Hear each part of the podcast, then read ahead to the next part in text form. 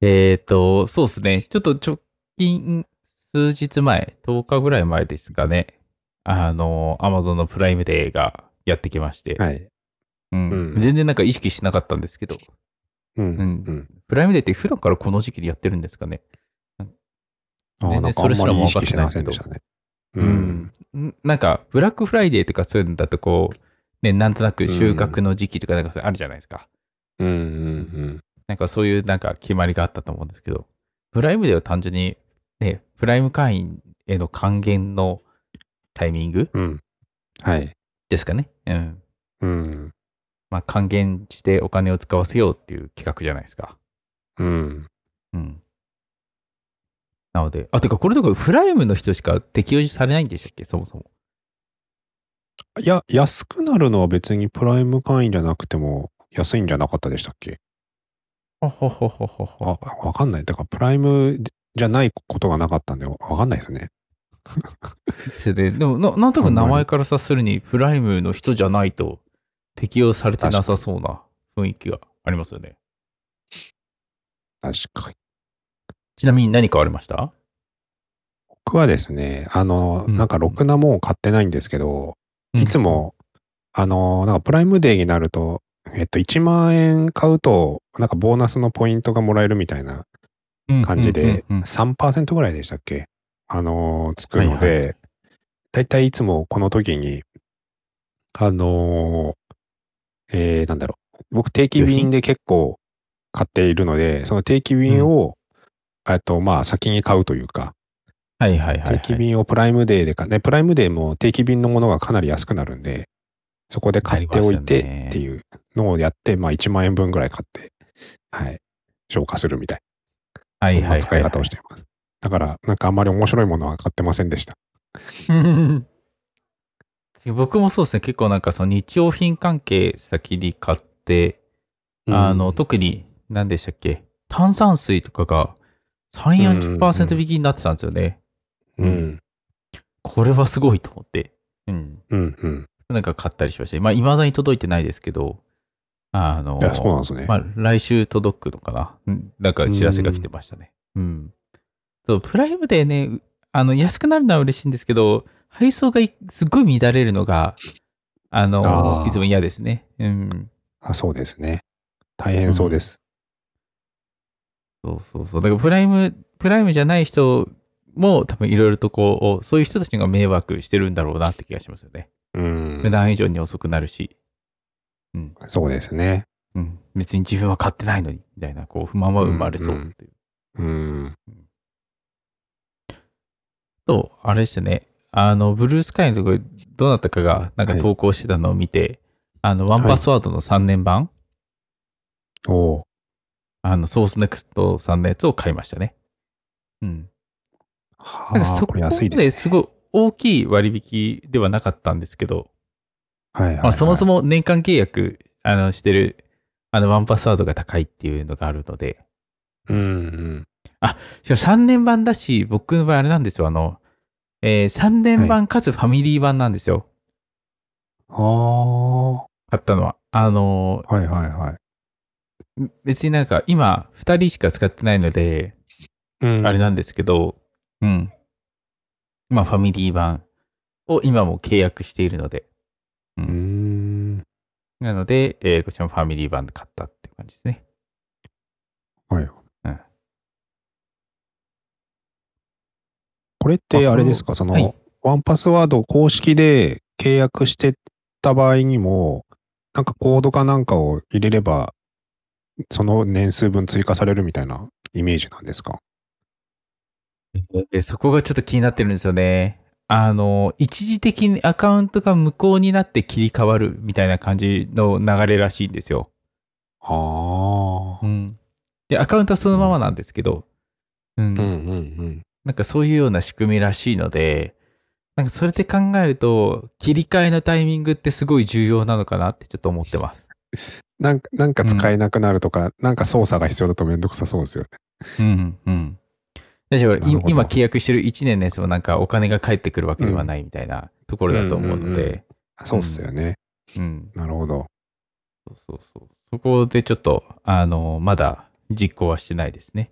いや物としては届いてるんですけど、おー届いてる。はいはいこうただ、ただか、紙3枚入ってるだけ。はいはいはい。中身は。はい。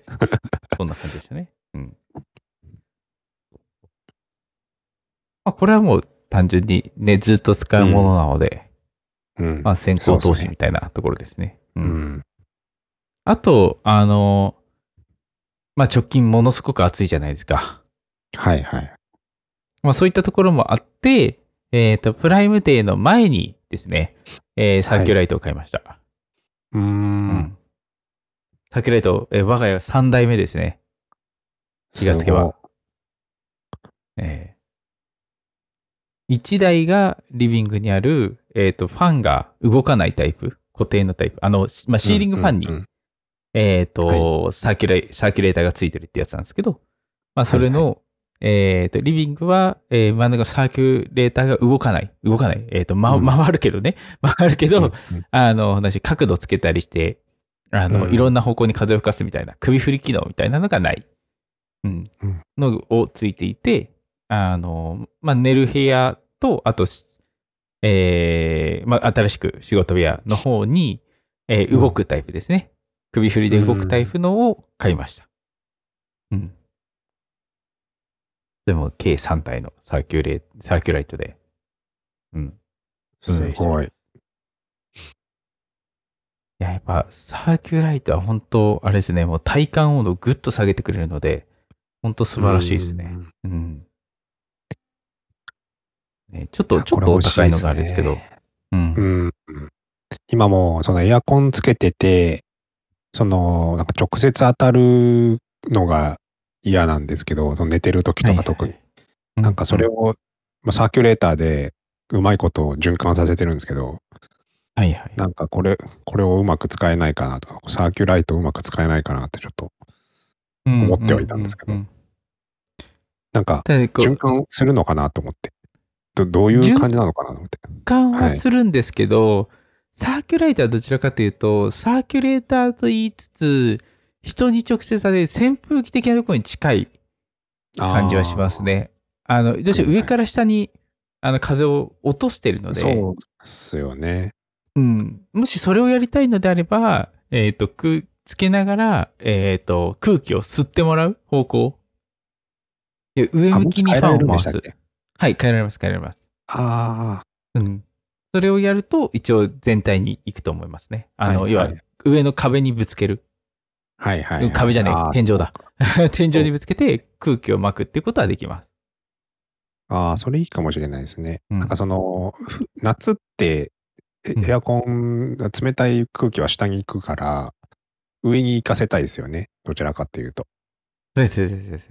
うんだから、それはいいかもしれないですね。冬は逆でいいんですけど。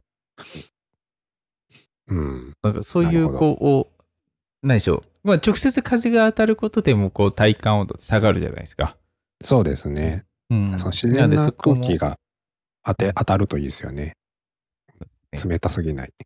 うん。うん。だいぶだから、だけどちょっと、ちょっと、何でしょう。もうちょっと温度低くしあってほしいなっていう状態で回してる感じですね。うんうんうん。うん。そうするとすごいいい感じです。うん。モデル的にはどれなんだろう ?EZ シリーズってやつなのかな今回買ったのは。リビングはシーリングシリーズですけど、EZ シリーズっていうやつですね。スイ多分ングモデル。のスイングモデルですね。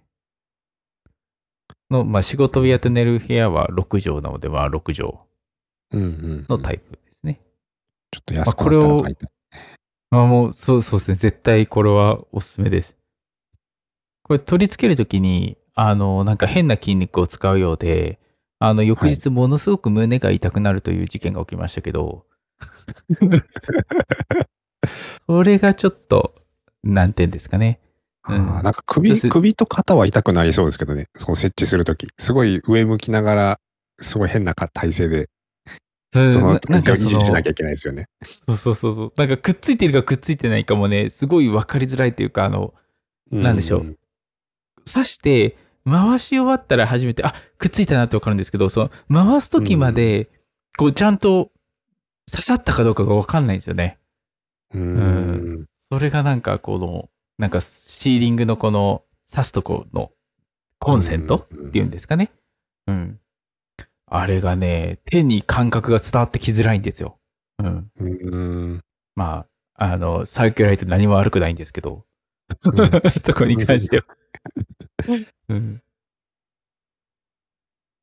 よし、この EZ, EZ シリーズに関しては、あー特別なキ器具がいらないというか、うん。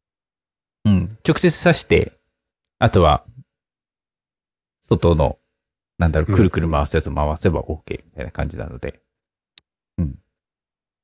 シーリングよりも取り付けが楽だったと思いますね。シーリングはなんか、天井に何か打ったような気がします。もうちょっとあまり記憶があれですけど、うん。ちょっと重たすぎて、うん。う んうん。直接つけるだけじゃダメだったと思います。おーうん。しかも今回なんだっけな、あの、アマゾンで頼んだ時に引き取りサービスもやってて、ああ、いいですえね。ーシーリングライトの。うん。うんなので一緒に引き取ってもらって、うんうんうん。うん。まあ、そういったところも良かったですね。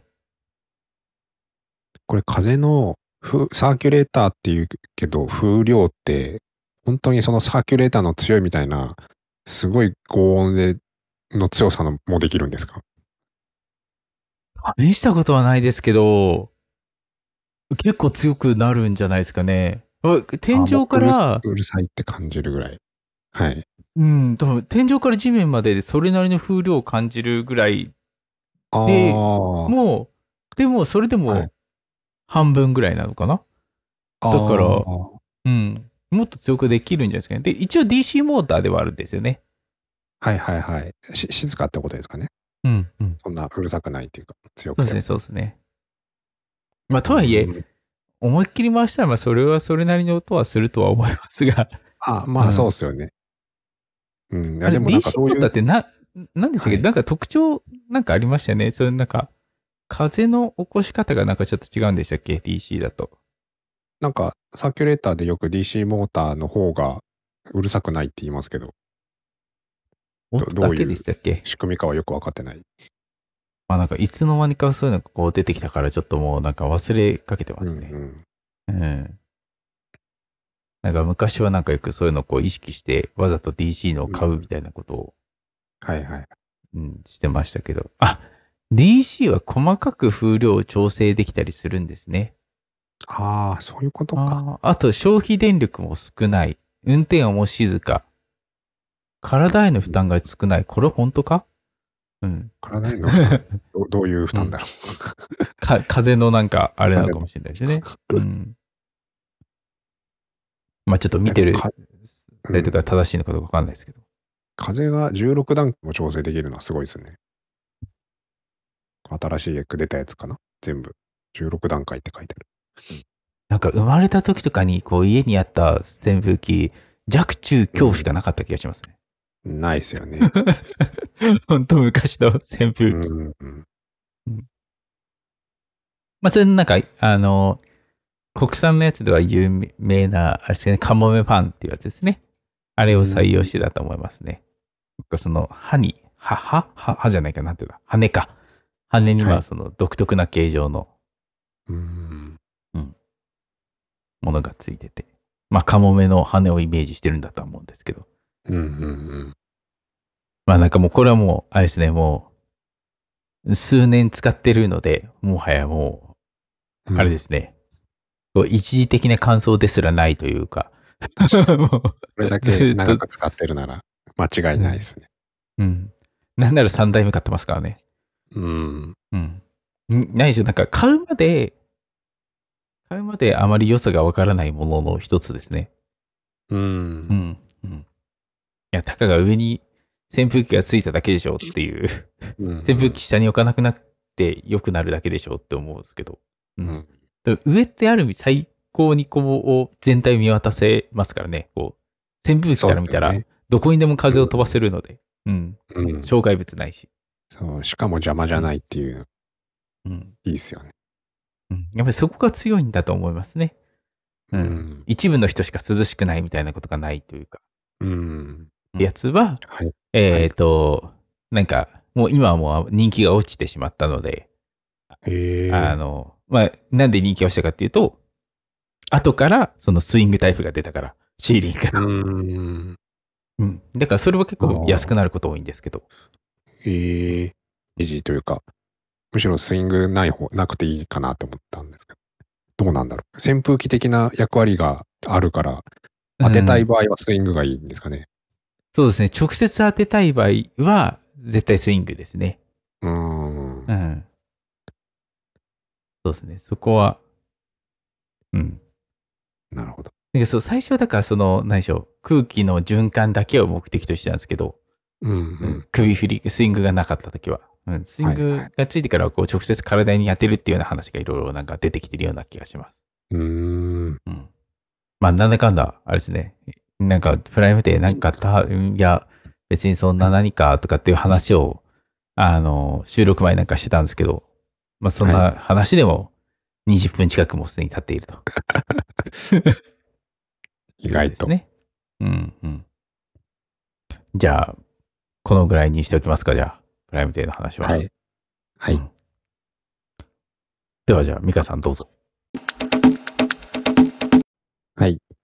ちょうど僕も昨日、あの、ホックポさんに教えてもらって、あの、ジェットブレインズの AI アシスタントっていうのが、あの、いつの間にかリリースされていて、あの、まあ、その通常版というよりは、そのベータ版でリリースされていて、その、えー、なんだろう、まあインテリ J とか、あの、RubyMine とか、まあ、一通りの IDE の、えっ、と、ベータ版っていうのがあるんですけど、まあ、それをダウンロードして、えーそれ、その新しいバージョンで使えるプラグインっていうので AI アシスタントっていうのが提供されていて、で、それを入れてみて使ってみたんですけど、あのーちょうど、えっ、と、なんだかな、V、ビジュアルスタジオコードの、えっ、と、コパイロット、コパイロット X のプラグインにちょっと使い勝手が似てるかなっていう感じで、そのまあ ID の横、横の画面、横うんと、まあサイドメニューからウィンドウを開いて、まあそこでチャットができて、で、あとコードを選んで、まあそれに対する、あの、質問だったり、まああと新しいこういうコード書いたらそれを適用してコードに、まあそれを入れてくれるとか、まあそういう機能がついていて、で、あと一部の言語、まあ Java と Kotlin と Python だと、あの、まあ、関数の上にあのコメント文を書こうとすると、まあその関数を、の説明を、説明と、まあ、引数、返り値みたいな、返り値の説明っていうのをまあ自動で書いてくれる機能とか、あともう関数名の提案とか、まあ、コミあとコミットメッセージの自動生成とか、まあ、そのあたりのことがじ全部じできるようになってたので、結構、あの、いろいろできるようになってて、あの、だいぶ、あの、VS コード投稿パイロット X に対抗できるような、あの、ツールに、プラグインになってるかなという印象を受けました。はいはいはいはいはい。なんか、僕が最初気づいた時が、データグリッはいプはいの方。で使えるよっていうのがあって、あの、うんなんかデータグリップに使えるの結構個人的に熱いなって思ったところがあったんですよね。はいはいはい。要は、DBMS にへのサポートって、あの、現状多分 VS コードはあまりないのかなと思ってて、確かに。 VS コードそもそも DBMS じゃないし、うんうんなんかそこの、何でしょう、そういったこう DBMS に入ったっていうところが、なんか、あ、これなんかデータこういうのが欲しいとか、なんかそういうのでこう言って、指示がしやすいのではっていうのをちょっと思って。うん。確かにそうかもしれないですね。うん。まあテーブなルんかで構造とかね、そうそうそうもうそうわ。かる、わかるわけだから、うん欲しいデータを言ったら SQL 書いてくれるとか、そういうことができるのかもしれないですね。うん、なんかそっちなんかすごい、なんか、い、なんでしょう。今までなかった、あの、うん結構その SQL 書いてくれるとか、あの、はい既存のそのデータベースにつないでくれるよみたいな、こう、はあったりすると思うんです。あるあるんですよ。あるんですけど、うんうんあの、若干取り扱いが怖いじゃないですか。はいはい。うん。なんかそこを少しジェットブレインズがやってるっていうところで、なんか敷を下げてくれている部分あるのかなと思ってて。うんうんうん。そう、なんかそこは、多分今、マイクロソフトも、なんでしたっけ、DBMS ってあまり出してないような気がするんですよね。あの、SQL サーバー用のクライアントは当然出してますけど、はいはいはい。うん。まあ、パイで言ったらかなり小さいところだと思うので、うんう。んね、ほとんどがこう MySQL なり Postgre だったりとかするとは思うので、うん。なんかそこをは、なんかマイクロソフト的に抑えられない部分なのかもしれないとは思うんですけど、うん。うん。ね。マイクロソフトがオラクルのドライバー書いてるとかっていうことはあまりないでしょうし、うんうんうん。うん。なんかそういう意味ではこう全く関係のない、あの、ジェットブレインズがやってるところはなんか熱いのかなっていう。うん、確かに。うんあで、データグリップがその記事になっていたのうは、んあれみたいですね。そのデータグリップのバージョンだけ先にそのベータ版じゃなくてリリースされたかららしいですね。そのははははは AI アシスタントが使える本本バージョンというか、はいはいそはいれはい、が先先に先に出たらしいです。うんはいうんだからニュースになったみたいですね。一番最初だったみなんかちょっとね、この前解約してしまったの で、たい。ちょっともうそこの情報は美香さんから得るしかないんですけど。 そう。データグリップ使ってなかったからな、ちょっと。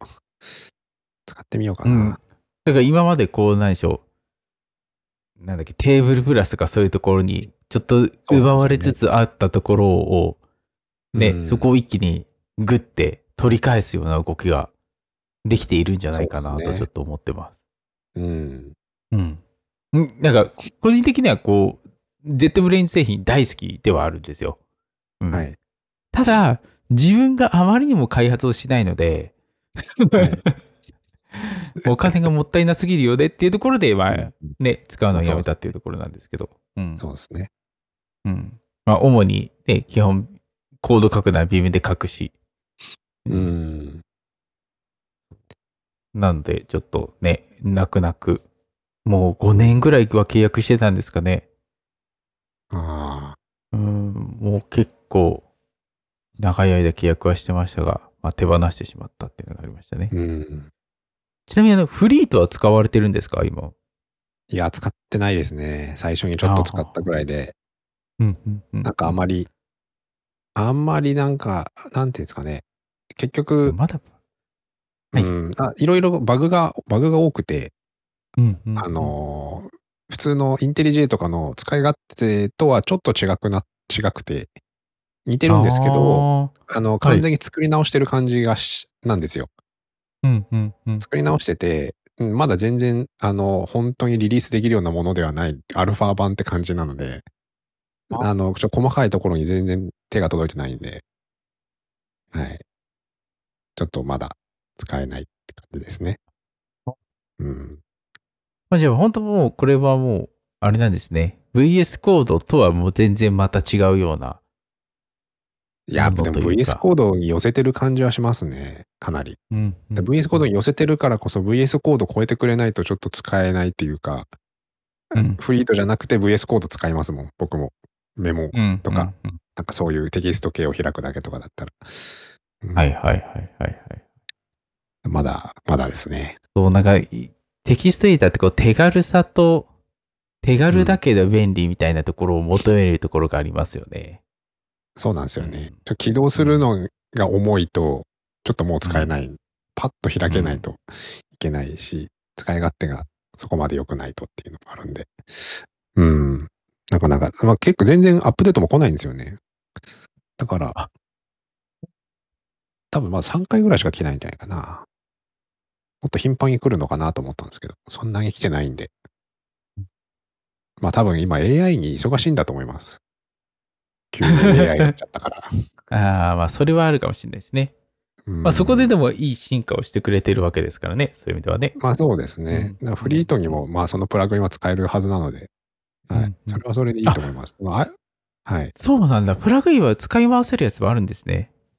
あの、多分全全部の ID 使えるので、ジェットブレイン製なら。はい。あの、多多分最新のベータなら全部使えるようになってるので、多分大丈夫だと思います。はい。だからあ、やっぱり、あのー結構今の開発の仕方だと、僕が結構プロコード書いて、で困ったら、あの、スラックとかに書いて、で、スラックのチャット GPT から聞く、聞いて回答を、まあ、なんかどうにかするっていう流れなんですけど、はいはい、やっぱはい ID に統合されてると、もう書きながらすぐ横で聞けるので、うんうんでもうやっぱりそれがかなり便利だなっていうことに気づきました。ああ、はあはあはあはあ。もう確かに別の画面に行かなくていいので。うん。それだけで相当便利なんだなって感じましたね。ね。確かにちょっと僕もそれ系使ってみようかな。ネオビブでも結構そういうの作ってくれてる方いるんですよね。うー。うんん今開いてるそのファイルを読み取って、そこで何か会話するとか。ああ、はいはいはうん確かにそれ系は便利そうだな。ちょっとフリーとはまあ今後に期待っていうところですね。い。はい。うん。そうですね。いやーでもすごいなんかその DBMS にこう入るやつ、それは熱いな。データグリップのやつは熱いな。うん。ちょっと使ってみて感想を今度共有します。ぜひぜひぜひぜひ。なんかこれなんか、あれですよジェットブリーズ入れてきたところで、こういろんなこううん各社がそこにうん。こう競う形で出てきそうですよね。うん。そうですね。うん。もうなんか今なんか出てきてるのって、こう、なんだ、そういう IDE 的なもの、DBMS 的なものじゃなくて、なんかサーウェブのサービスとかでとか、なんかそういう出方をしてるじゃないですか。はい。うん。なまあ多分リリースするのがそれが一番早いからだと思うんですけど。うう。んん。でもそれだと、な単発でそこをなんか生成してくれるのは嬉しいけど、普段の業務とはまた別の、ね、それこそウィンドウを開いてやらないといけないんだよね、みたいなうん。うん。ことにはなりまますもんね。うん。うん。そこはちょっと違うよねっていうところにはなりそう。ありがとうございます。これなんか追加料金はかかってるわけじゃないですよね。単純にただプラグインかかってなで、いですまあ、契約してれば大丈夫っていう、す。はい。一応、なんかウェイトリストが何とかって書いてあったんですけど、なんか一瞬で使えるようになったので、多分待ちはないです、今。はいはい契はい、約者は。はいはい。素晴らしい。うん。いや、今見たら年間3万円弱だった からな。うん、さすが値に上きついな。げしましたからね。うん、ああ、そっか、それもありましたね。はい。そうだ、そうだ、そうだ。あの、元が上がったんですよね、確か。円高の話じゃなくて、ですよね、確か。はい。はあい。ーそうなんでそうだす。そうだ。円高、円安か。円安です。うん。まあ、ちょっと、こんなところで、あれですかね、ちょっと時間がかなりはい膨らんできてはなかったです が、はい、じゃあ、はいまた来週としましょうか。はい。はい。じゃあ、じゃあまた来週も聞いてくださると嬉しいです。お願いします。はいでは、ありがとうございました。ありがとうございました。